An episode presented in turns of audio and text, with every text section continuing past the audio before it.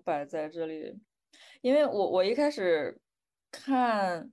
打开说有两集，我想完了这个纪录片会不会特别长，会不会看不完？结果我一看第一集只有二十多分钟，我很纳闷，因为他第一集的开场我看了看不太像一个纪录片的样子，这个时候我把它停下来去翻了一下那个豆瓣，才知道它两集是不一样的东西。第一集是一个就是未完成的五集小短片的其中一集，是他唯一拍完的一集。然后后面那个第二集才是一个大概一个小时四十分钟的关于他的纪录片。嗯，当时看第一个集的时候，我以为下集也会很短的，就下集展嗯开是一一个完整电影的长度。但说实话，就是第一个短集，就是那个呃圣洁岛，我我不知道大家看到的翻译版本是不是一样，就是那个四圣洁岛，就让我嗯，觉得挺是的，就我没有想到它是如此血腥的，因为我当时在吃东西，看起来还是有一点冲击，嗯，确实，而且我我快速的看完，因为我 提前在豆瓣上查了一下，因为知道第一集是一个艺术创作的那种呃短片，第二集是一个当时导演对他的采访，所以我就快速把前面那个看完了，慢慢看了更长的那一段采访，前面那个确实有点吓到我了。对，但其实前面，那个片子，我觉得没有让人就是在情绪上有很大的震动。就我我看的时候，我因为其实还是需要认真看，去试图理解它。它其实是个虽然说血腥暴力，但是也是个偏偏文艺的片子嘛，就是有很多隐喻在里面。我看的时候就在想，就是到底那个关系是怎么变化的，然后为什么为什么是四，为什么会是有这样子，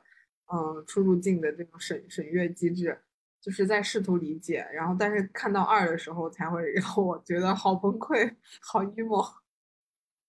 嗯，那个一就是一上来我有认真看他那个片头，我发现那个片头就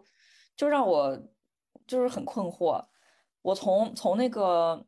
嗯，就张朝阳那个叫什么《隐秘的角落》，从那个开始，因为那那个剧是从那开始大家开始讨论，就是片头的一些动画，嗯，跟剧情的走向的关系。所以我在看这一集的第一集的时候，我也在看片头，就是有有一个女生，然后还有一个猪，我就一直试图理解这个猪到底指的是什么。反正看完那个片头动画，我也没太懂，所以我就一直抱着这个疑惑。嗯，看的第一集纪录片儿，然后看了看完一半儿，我都没知我都没知道这个猪屠宰场还有他的妈妈到底是怎么联系起来的。他一开始甚至把那个猪说成是他的妈妈，说他在寻找寻找那那特殊的一头，就是我的欧妈。我说这是什么意思呢？对，我当时也有想过，就是为什么，就是其实开篇有一句话我是没有理解的，就是说那个小女孩她她说她在需要的时候可以叫任何人妈妈，所以我当时在想那个车里面好像是车祸后的场景，就我不知道那个受伤的女人到底是不是她的亲妈，但那个小孩子没有事儿，然后那个妈妈就不知道为什么要在她的脸上给她写下数字四。电影说，就是他从那个时候才才有了名字，然后这个名字不像是人的名字，像是屠宰场就是带屠宰动物的标签。但我在想，就是那如果真的是一个小孩养到几岁，为什么这个时候才有了四这个名字？还是说四只只是一个代号？所以我开始也不理解，就是为什么他长大之后他在杀猪。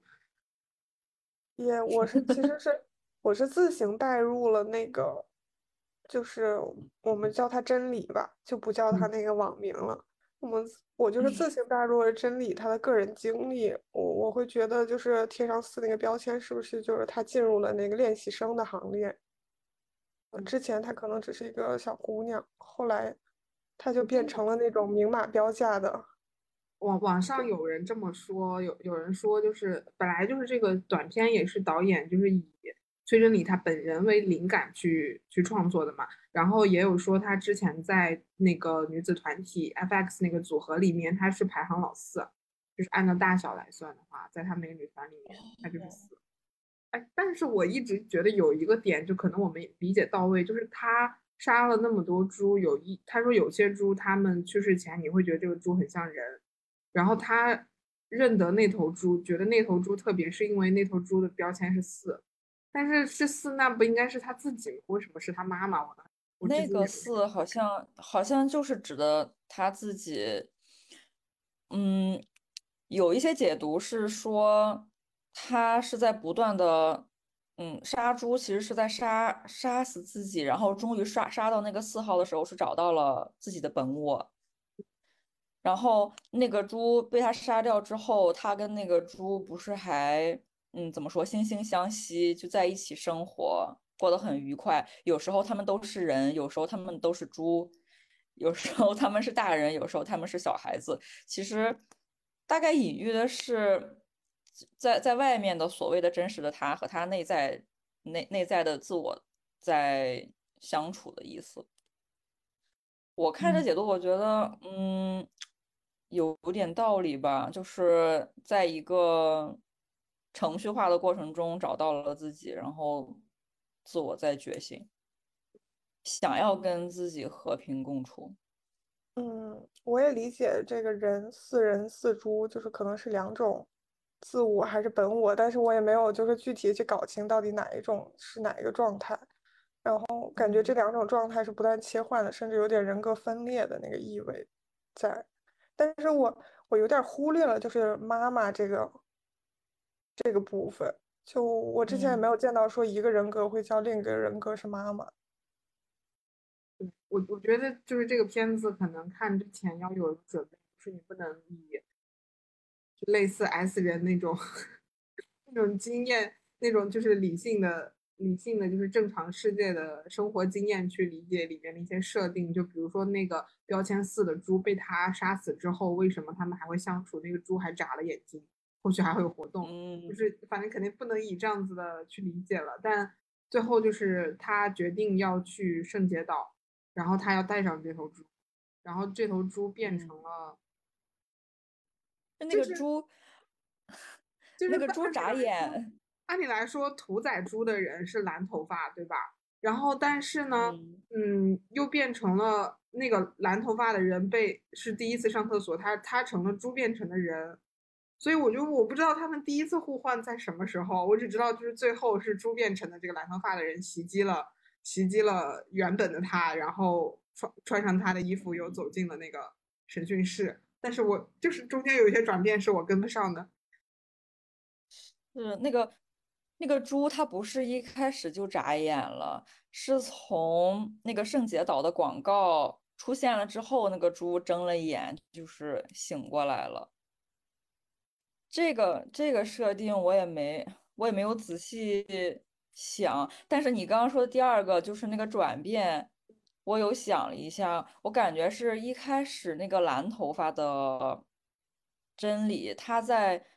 产生了想去圣洁岛的想法之后，他就是形象上开始变化，就变成了一个黑色短发、穿着红色裙子和红色高跟鞋的那个人，就是这两个算是同一个人。嗯嗯，然后，然后在听到那个圣洁岛广告之后，那个猪睁了眼、眨了眼之后，它被塞到行李箱，它在行李箱里变成了，就是那个飞行过程中发生了变化，就是这个猪变成了之前那个蓝色头发的另另一个真理，就就是嗯相当于猪的状态的真理把，嗯，之前真实的真理给杀掉了。但是哪怕是那个猪状态，也就是所谓的，嗯，我管它叫自我吧，所谓的自我状态的真理醒了之后，它仍然是，嗯，怎么说，还是承受着罪名，想要把那个罪名洗清。就他们走向的是一个一致的状态。嗯，强行去就是有点有点抽象啊这一集。对，真的很抽象，尤其是到最后，我觉得最后一个镜头给的也很好，就是圣洁岛是一个净化一切的地方，然后但最后那个镜头落在，就里面应该是进来了很多猪猪，然后不然为什么那个岛的那个景观 logo 是一个猪而不是一个美女呢？然后最后那个镜头也定位到一个被净化的，就是标签是四的一坨猪肉。对，哎，你有没有发现那个圣洁岛，它一开始只叫 Clean Island，但是它最后叫屠夫的圣洁岛，就它全称叫后屠 Island。屠夫的那个字很小，对，就是让你看不见它。嗯，就好像大家进去那个圣洁岛之后又，又都变成了猪猪肉，然后变成了商品，要被人被人那个买卖交易。哦，我觉得最搞笑的是，他把那个圣洁岛的猪就做成了一种宣传的噱头，说我们这里养的猪 no stress no pain，就哦特别像英国这边卖的鸡蛋，说我们这里的鸡都不是圈养的鸡，是散养的鸡，他们都非常的开心一样。对，美国这边的牛肉是，对，美国这边牛肉有一些就是牛是听着古典音乐长大的，所以它的肉会贵一点。这个胎教比我都好。对，嗯，我觉得还有一些比较好玩儿的那个，就是很有隐喻性的台词，是发生在这个真理穿着红裙子，她坐在那个等等候室的时候，她以为窗子背后是有一个人在问答她，但其实没有人，是一个机器在操作，以及我不知道是不是机器来判断这一切，还是根本就不需要判断。还有他自言自语去说，嗯、一个总是忏悔的。哦，从没忏悔过的好，没做过坏事的好，没做过坏事的好人，和一个做了很多坏事但总在忏悔的坏人，谁会更容易得到坏上帝的原谅？我觉得他是觉得嗯杀杀猪就是一件坏事，就是杀死杀死那些和他本来一体的东西。然后他自己还回答说，觉得上帝会比较偏爱那些，嗯，不断在忏悔的坏人，因为只有人有罪，上帝的存在才有意义嘛。从来没有做过坏事的人是没有不会见到上帝的。就是这个这个台词儿还挺还挺哲学的，就是一个怎么说？就是你不犯错，你就没有向上管理的机会。对，它是一个前提问题，谁是谁的前提？对，涂尔干老师也写过一篇著名的社会学著作，就是讲嗯罪犯或者是犯罪的必要性。但是他论证的嗯角度更多的是从社会学，就是我们这个社会里不允许所有人都是善良的、正义的、美好的，我们必须总是要有对比。如果大嗯家比如说都不杀人的话，那可能就是一个更轻的的一个东西会变成罪过。就是我们总是，就是人都是希望就是这个社会更美好或者怎么样，但我们潜意识里可能就是我们这个人类社会，就总是需要有一部分的人是罪过的、犯罪的，然后其他的人可以把他们作为他者来惩罚他们和作为对比。但是整个第一集看下来就就是一种就是很荡的一个状态。他其实，我觉得他真理在在这个短集里面的角色，就会把自己定义成一个不断犯错的罪人，就一直有错。其实这个状态，这种设定跟他第二集，我不知道你们记不记得，第二集的最后他的一个独白，说人生是错误的集合。谢谢你们，祝我开心。就他实际真实状态，自己也觉得自己是有错的、有罪的，在不断的犯错，不断的指责自己。这两点我觉得还挺还挺呼应的。我能说一个插曲吗？它的确影响到了我的我的观影体验。就是你们记不记得，就是到最后那个在岛上那个猪，就是它有一个那种非常科技感的现代模型。对，对嗯就是那个模型，我前两天刚在博物馆里看到一个类似的，然后那个博物馆讲的是一个比较新，就是一个全全新的技术，就之后有一种可能是让猪来孕育人类的胚胎，的确能被猪生出来，就是类似于就是让猪成为代孕母亲这么一种可能性，好像在科技上是可以使。不过是不是有一些什么器官移植或者是胚胎的培育，都是拿猪来先先来做实验？是之前不是也有人就是用了猪移植的心脏，虽然很就是经过了很短的一段时间就去世了，但是的确是一个，他的确靠那颗心脏存活了一段时间。就是如果说那个真理在第一集短片里面杀死的每一个猪都是某一方面的自己的话，我突然觉得好像这个故事可能本身就是讲崔真理本人的经历，因为他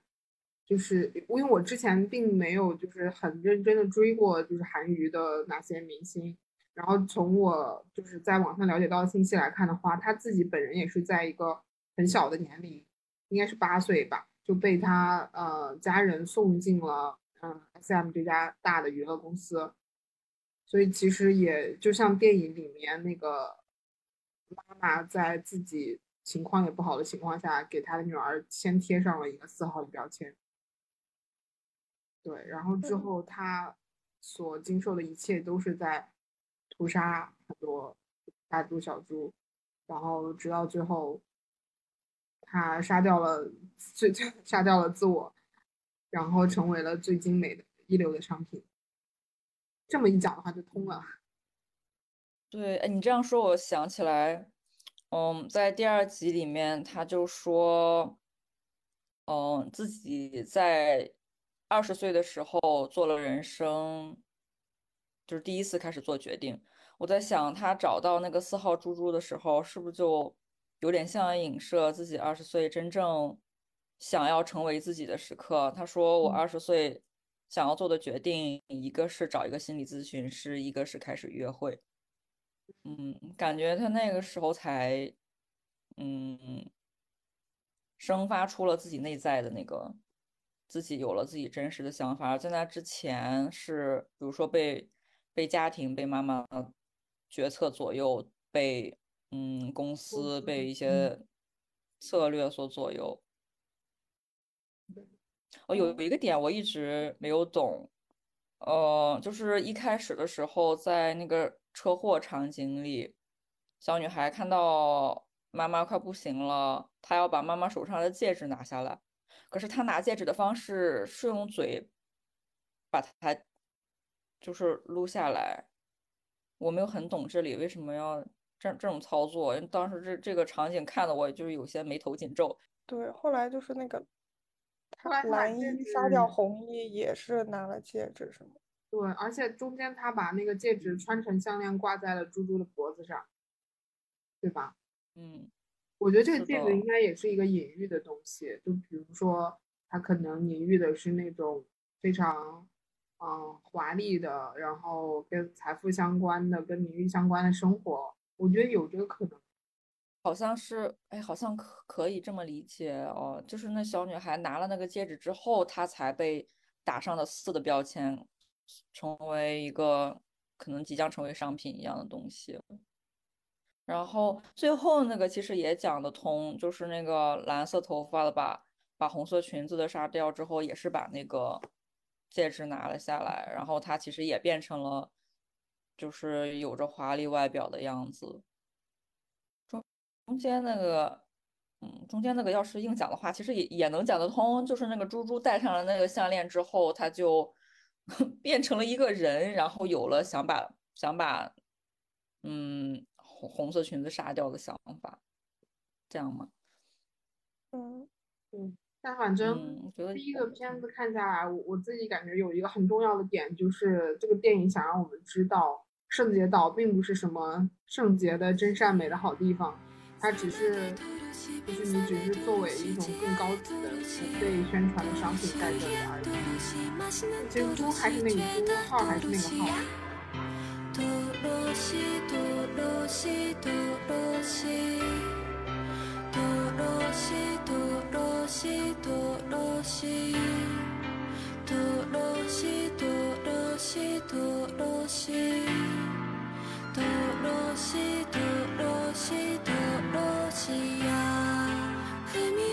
없었지. 희망을 품었지. 상상의 언저리. 세상에 묻혀진 공기는 허전해. 잊혀진 꿈들의 잊혀진 꿈들이. 작은 내 노래들 회색빛 비타는 낙원은 더 이상. 존재 않더라도 깊은 물 속에서 미래를 위한 기도 미래를 위한 기도. 도로시 도로시 도로시 도로시 도로시 도로시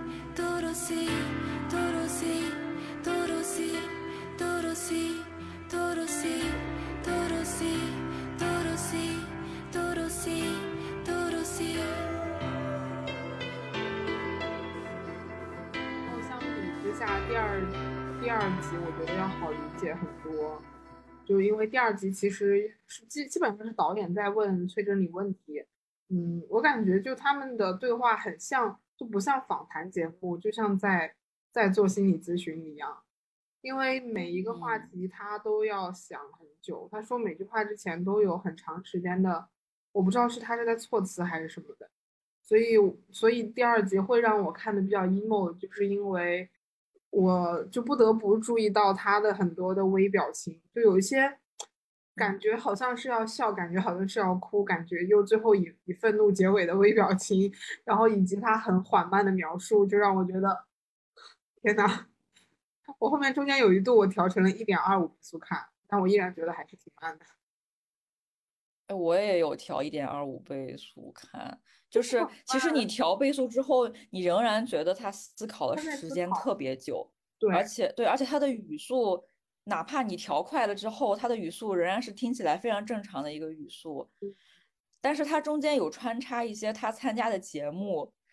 然后你看到那里的时候，你就发现对比其他人，其他人讲话真的超快，因为你你快调了倍速，但是到崔真理这他仍然就是讲话特别特别慢。我是用了一点五倍速，但我觉得但还他是很慢。我觉得他讲的慢，但他确实在思考啊。就比如说他参加综艺，就是他向那个男演员确认他是不是敢说自己是女权主义者的时候，他可以打断别人，然后去问那个最核心的问题，真的还挺。所以我觉得在受这个采访的时候，他整个人的那个状态应该很差了，对，嗯，就是是心理状态应该很差。而且他还有一个点，就是让我们就是一般来说，我作为一个嗯 INF INT 这作为一个 T 人，我不是很就是有很多时候我不是很注意，就是和我说话的人的表情或者状态，嗯或者我只大概就就一半吧，我不会一直关注着一个人的表情。但是因为他太好看了，而且嗯 他在那个就是不说话的过程中，嗯，然后你就只能盯住他的脸看，然后看他很多想笑、想哭，然后突然的又抿嘴，往左边看，往右边看，撩头发。对他很多次嗯撩头发，但这个撩头发不是搔首弄姿，我觉得他撩头发的方式完全就是因为，我觉得就是难以回答问题，然后以及他可能很焦虑。对，他在，因为第二个第二个那个纪录片实在是太真实了啊，他的那个镜嗯头的角度摆的就好像你在跟他对话一样。然后，如果真的认真就全程看完他的访谈的话，你会发现他有一些除了撩头发之外，很多很夸张的动作，就是想不出来的时候撩完，然后手大张开，然后他是翘二郎腿，但是不断的左右换腿。其实，其实这种有点可能被解读为就是躯体化焦虑，就是他在焦虑怎么回答这个问题，然后我觉得人在怎么说难以表达的时候就会做出这种动作，然后说他就是很漂亮这一点，我其实，在看第一集的时候没有很在意她长得漂亮还是怎么样，但是在第二集，就他穿着一个那么简单的白衬衣和一个牛仔裤，就这么坐着正对着我，我突然就是一下就被他吸引过去了，就觉得好漂亮，怎么长得这么这么精致，这么华丽，还这么灵动。但是，就我一开始只注意她长得好看，但是到中间靠后的时候，我突然发现，就是她的神情其实蛮憔悴的。你会仔细看，能看到她的就是眼袋和黑眼圈，多少有一些，他的很多嗯视频里面让我觉得他应该是个睡眠障碍很严重的人，因为他的眼眼部的那个疲态还是很明显的。但我我我自己觉得，我觉得他，我不知道为什么他会答应拍这个纪录片，但是我感觉这个男导演他一开始提的问题有很多是观众想知道的，但并不一定是他想说的。就比如说一上来就问他，你觉得自己漂亮吗？然后你认为你漂亮就是和优越有关系吗？其实从他真理自己的回答来看，他并不觉得漂亮是一个多好的事情。就比较漂亮，可能也给他带来过资源，也给他带来过很大的麻烦。嗯，我就嗯感觉，嗯，我觉得他有很多的思考，可能也是因为自己就是作为韩娱的公众人物，可能有很多话也是不能说的，不然为什么最后三分钟问他有什么想说的时候，他选择了不说？我觉得可能他自己真的想说的话是说不出来的，可能说出来就要被骂。嗯，而且我还是觉得他处于一种比较，呃应该是抑郁症或者类似的这种精神疾病的一个，我感觉他的状态是一个比较中晚期的状态了，所嗯以他在言语表达上可能也没有那么的利落了，就是嗯，对，就是即便有很多。想说的，可能也说不太出来了。嗯，我也感觉，一个是他要思考很久，还有就是虽然我不懂韩语，嗯但是我能听得出来，他有一些言语会怎么说磕绊，就是表达的不是特别顺畅吧。嗯，也可能是太久没有这样，就是真实的表达自己，因为你在外面总是要，就他说戴着那种逞能的面具，人家问你什么，你就要以一种嘻嘻哈哈的形式，嗯，怎么糊弄过去就打哈哈过去，你不能袒露自己的软弱、自己的焦虑。嗯反正第二集我看的让我很崩溃，就是就是因为我我能感觉到这个人已经崩溃了。也，嗯然后他就是他其中也说了，就是好像也问了关于韩娱，就是他说的是，就是他觉得他没有被当人看，他们就是产品，嗯而且因为他也嗯做一件产华美的产品，他不能表达观点，所以可能也是这种已经长期的被压抑，不能表达自己的观点，导致了他现在这样的状态。但嗯，第嗯，二期我反倒觉得，就是他结尾的放的那首歌，应该是他，就是那个叫陶陶乐西那首歌，嗯那首歌的动的动画片，我不知道是电影专门配的，还是说 MV 本来就有的。我觉得那段我还是很喜欢的。感觉那一段里的，因为那个歌应该是他他自己那种 solo 的歌，不知道是不是他自己写的，但是是关于他不断梦，就就是梦到的一个景象，可能那嗯首歌是比较真实的他吧，没有让人觉得是戴了伪装、戴了面具唱出来的那种，嗯，甜甜的歌啊什么的。我中嗯间看的很痛苦的时候，是因为这个纪录片穿插了很多他之前的作品，比如说女团时期的，然后可能退团之后的一些表演作品，还有包括他的一些绘画作品。我在看到他，嗯，那个女团作品就是舞台上的时候，我觉得，我觉得我很痛苦，因为我觉得她那些笑笑的很勉强。就明明显的感觉到她笑是一个机械化的动作，不是她内心的真正的感受。那时候你就觉得很心疼她，但那时候我我都没有哭，我嗯哭是我看到那个宋茜和 Amber 的时候哭哦出来了。对不行，我现在有点受不了，我现在要打住。也宋茜好像也最近也因为她哭过，就是在那种比较公开的场合提，因为提到了她。嗯，所以我很喜欢放陶乐西音乐的那那那几分钟的动画效果，就那些动画都是一些很就是没有故事的，然后很多的那种有什么星星，有海浪，然后不同的颜色，我真的我真的很喜欢那段，我觉得那一段可能才是，菲利，你是去哭了吗？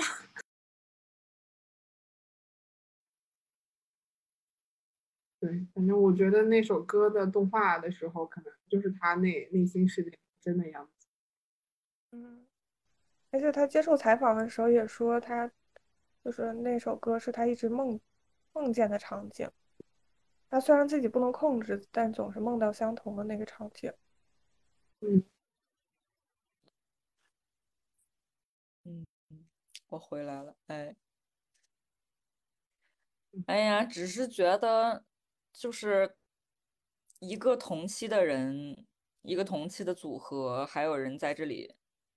就是努力的生活。嗯，但是也有人已经不在了。不过说到那个歌，我觉得就是不断的在嗯梦里梦到一个特别美好的场景，是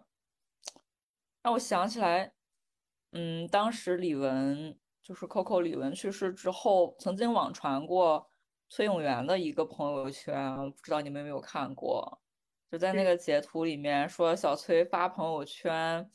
嗯，首先表达自己跟李玟一样患有嗯同样的精神问题，嗯，但是希望大家不要把这种离去当做就是总是把他们跟凄凄惨惨啊很可怜画上等号，说不定对于身患抑郁症的人来说，离开就像在一个。美梦里面熟睡过去，在梦里是一个世界的延伸，可能也不一定那么一帆风顺，但是总比在现实生活中怎么说要要让人觉得更轻松一些吧。嗯，大概表达是这个意思。所以我一听到这个歌，然后他在介绍这个歌的时候，说是他一直梦到的东西，我就一下想到了。小崔的这个朋友圈，朋友圈，可能，可能，嗯，就是真理的离开是，他就去了这样一个他梦中的小镇吧，他就变成了那个陶乐斯。我今天就是看完这个电影，然后可能又过了几个小时，就是今天晚上洗澡的时候，我突然意识到，我可能，啊，不行，我也想哭。太沉重了，这个纪录片。就是我可能突然意识到，就是我可能这两年是是比之前要要幸福一点的，因为就是我在，嗯，大概可能是二三二四岁的时候，我当时，嗯，我忘了在哪里看到一句话，就是说活到二十八岁就是自杀，但我当时觉得这句话其实也挺有道理的，然后。然后今天洗澡的时候，我就突然想到，因为，嗯，就真理其实比我们是大两岁嘛，然后他停在了二十五岁，但是我就感觉我已经活过了二十五岁，然后今年感觉我好像已经忘掉就是二十八岁去自杀这件事情，就是我感觉还有很多就是我想要的东西，以及。可能我会有一些就是关于理想生活的设想。如果我不看这个关于二十五岁就自杀的人的故事的话，我可能已经忘了，就之前自己也想过二十八岁的时候去死掉。对，所以我觉得我可能这两年是比之前要幸福一些。就人在嗯刚入社会的那段时间，总会。总会有嗯找不到方向，跟自己就是没法和解的一段时间吧。那个时间可能很长很长，它可能有很多因素的影响，不管是自己的还是来自于家庭的。但我觉得人是一个很坚强的动物，经过经过那么一段时间之后，总会有那么一个时刻或者几个时刻，你会愿意。接受自己，觉得自己也也不差，也不赖嘛。对，我觉得现在可能会觉得想要活，是因为有一些事情会让你快乐，就比如说，比如说吃火锅呀，然后比如说跟朋友一起玩呀，啊，或者是睡醒可以打一局游戏啊，就是就是会会觉会觉得有些事情是让人快乐的吧。就不会觉得可能什么事儿都没所谓，没有什么让人快乐的。就是但凡有一些小事让你觉得快乐，我觉得就还还能够活下去。嗯，嗯，快乐真的是可以很具体的、很具体的东西。我觉得人在不快乐的时候，就比如说真正有抑郁症的时候，可能会觉得快乐是很很抽象的、很难把握的。但实际实际上真真的，你刚刚说那些我都我都深有体会。就是你讲到吃火锅的时候，我整个人就是觉得很雀跃，就已经开心了起来。我整个现在都觉得脑子都是开心，对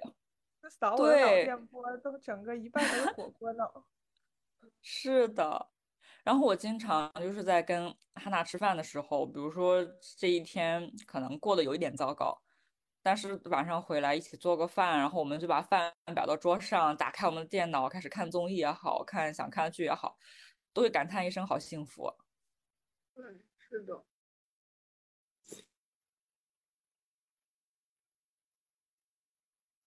就这么比起来，感觉可以感受到快乐，还是一个嗯有点奢侈的事情了。然后我觉得我这两年逐渐意识到一个事情，就是除了身体生理上的病痛之外，就是自己内心的感受，其实真的是，其实是可以独立于你外界发生的事情的。就是同样一个事情发生在不同的人身上，或者发生在同一个人身上，不同时候，可能给你给这个人带来的影响，对他心理状态的影响是不太一样的。就是就确实有那种韧韧性或者学习对抗压力的方式吧。就是可能之前，比如说两年前，同样的压力要是打在我们身上，可能就觉得很难受。现在可以两年之后，因为经受了很多次这种压力，然后再经历它，可能就是就没有太多的感觉，不会让他太影响自己的情绪。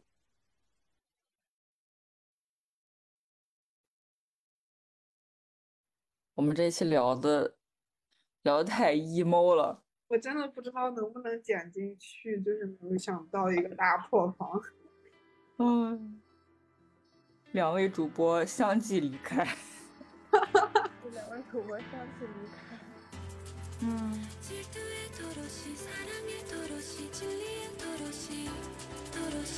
我们这我们这第一个片子还没有聊完，觉得。